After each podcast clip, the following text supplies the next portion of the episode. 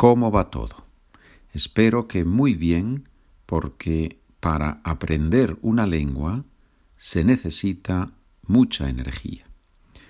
I hope everything is going well because in order to learn a language we need a lot of energy. Hoy vamos a hablar del perfecto de los verbos en ER y en IR. Present perfect of the ER and IR verbs.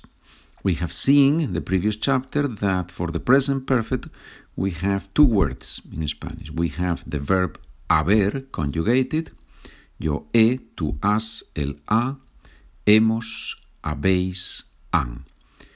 And then the second part is the past participle of the verb, of the activity we are talking about. If it's an AR verb, we use ado. Hablar, hablado. Cantar, cantado. If it's an ER the IR verb, then we use ido. Comer, comido. Vivir, vivido. Beber, bebido. Careful with the V and the B. They are pronounced B in Spanish. That's why beber, to drink, vivir, to live. If you have your PDF in front of you, you see there the conjugation of the verb haber plus the past participle of the verb comer. So you have all the forms there. Now, how do we use this present perfect? We have seen that with the AR verbs, right? We, to talk about the past, but when we bring the past to the present. That's why very often we use this tense with words like hoy, today, esta semana, this week, este mes, this month, este año, this year, ya, already, todavía no, not yet, hasta ahora, up to now. As usual, we are going to begin with sentences to practice, in this case, present perfect with ER and IR verbs. And then, after some sentences, it will get a little bit more complicated. I have lost my book.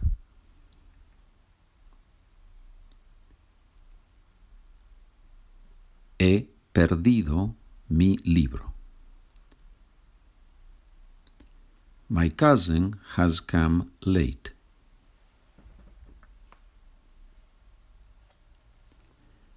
Mi primo ha venido tarde.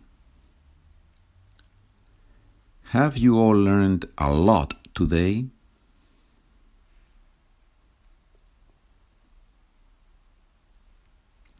¿Han aprendido ustedes mucho hoy?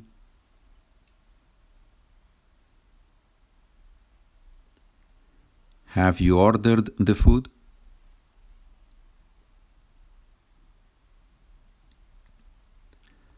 ¿Has pedido la comida? Most of these verbs, if not all of them, you have them in the list of basic verbs. If you don't have the list, send me an email and I will be happy to send it to you. No, I haven't ordered the food yet.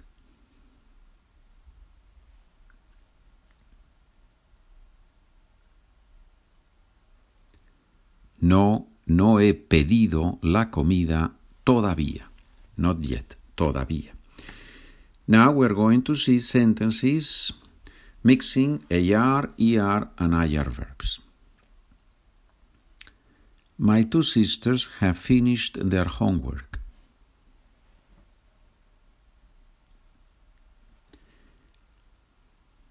Mis dos hermanas han terminado su tarea. Homework, in Spain we say los deberes, in Latin, Latin America, tareas.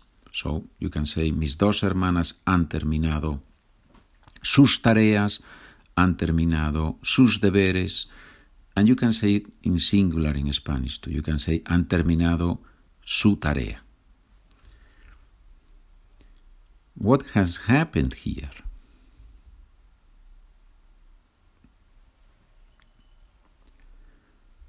¿Qué ha pasado aquí?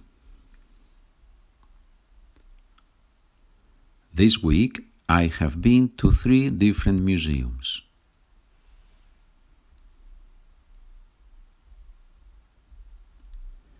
Esta semana he estado en tres museos diferentes.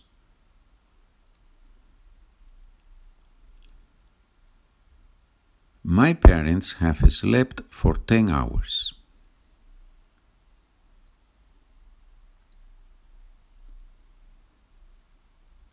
Mis padres han dormido durante 10 horas.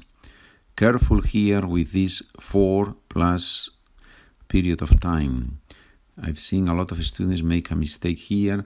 You can you have two options here. You can use the word durante or you can just not use any word at all. So it's perfectly correct in Spanish to say mis padres han dormido 10 horas or mis padres han dormido durante 10 horas. But please don't say mis padres han dormido para 10 horas.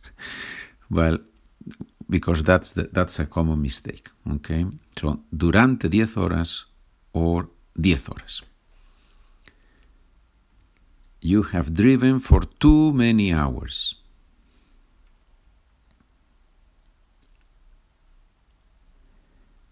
Has manejado durante demasiadas horas.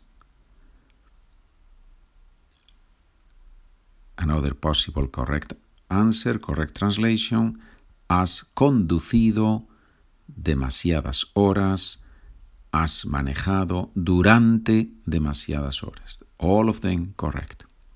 It's the beauty of the language, right? I have lived here all my life.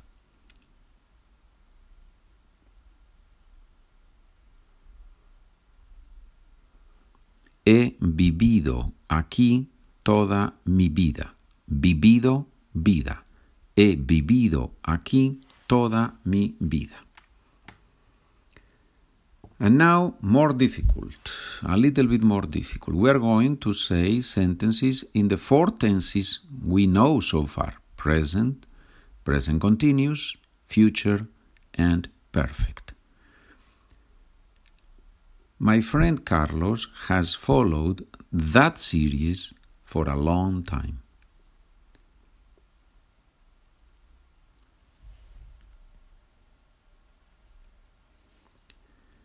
Mi amigo Carlos ha seguido esa serie durante mucho tiempo.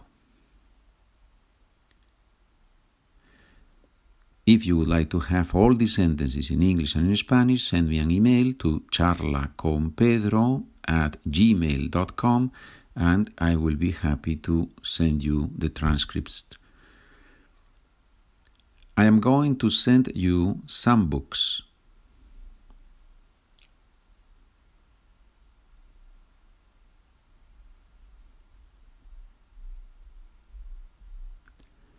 Voy a enviarte algunos libros.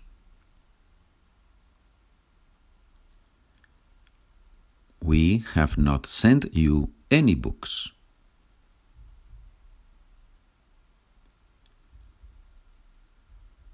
No te hemos enviado ningún libro.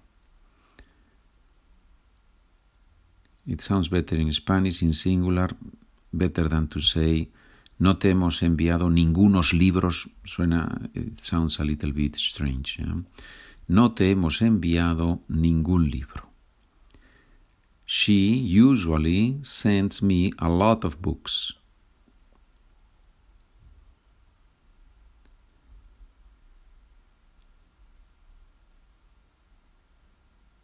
Ella me envía normalmente muchos libros.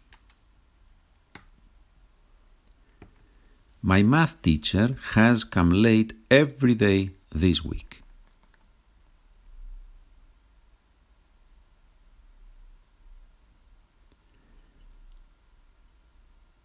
Mi profesor de matemáticas ha venido tarde todos los días esta semana. Our neighbors are bringing more bottles right now.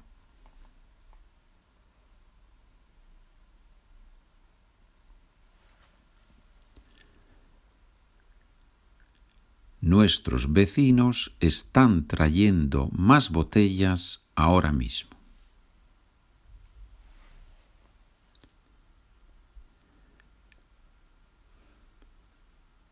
My mother is writing an email now.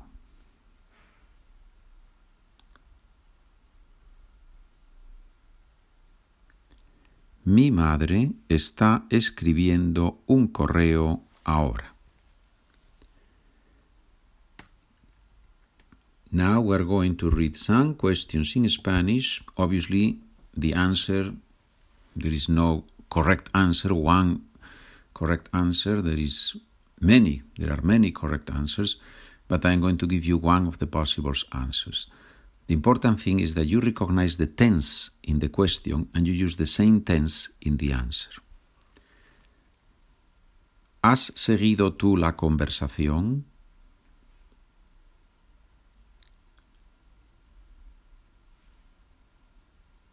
Sí, he seguido la conversación.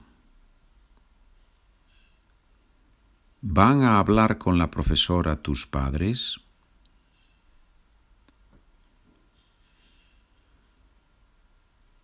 No, ellos no van a hablar con la profesora.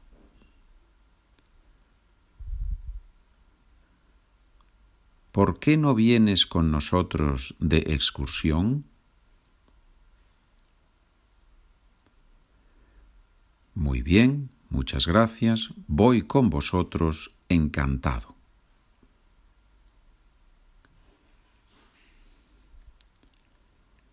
¿Cómo te diviertes los fines de semana?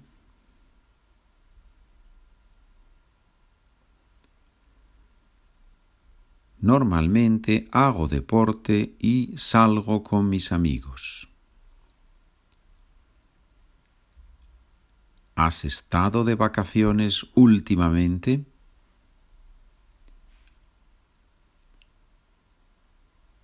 Sí, he ido con mis padres a Sevilla. ¿Cuántas veces haces deporte cada semana?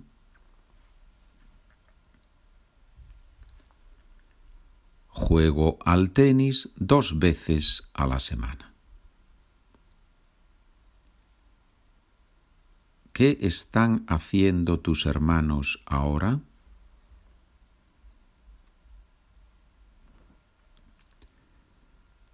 están viendo la televisión. Muy bien, señores, muy bien, estupendo. Ahora pueden practicar con frases en el presente, en el futuro y en el pasado. And you can use present perfect with all the regular verbs in Spanish, plus present tense, future, present continuous. And I hope that at the same time you are learning a lot of vocabulary with these sentences. Continuaremos trabajando. Buena suerte con todo y estamos en contacto. Adiós, señores.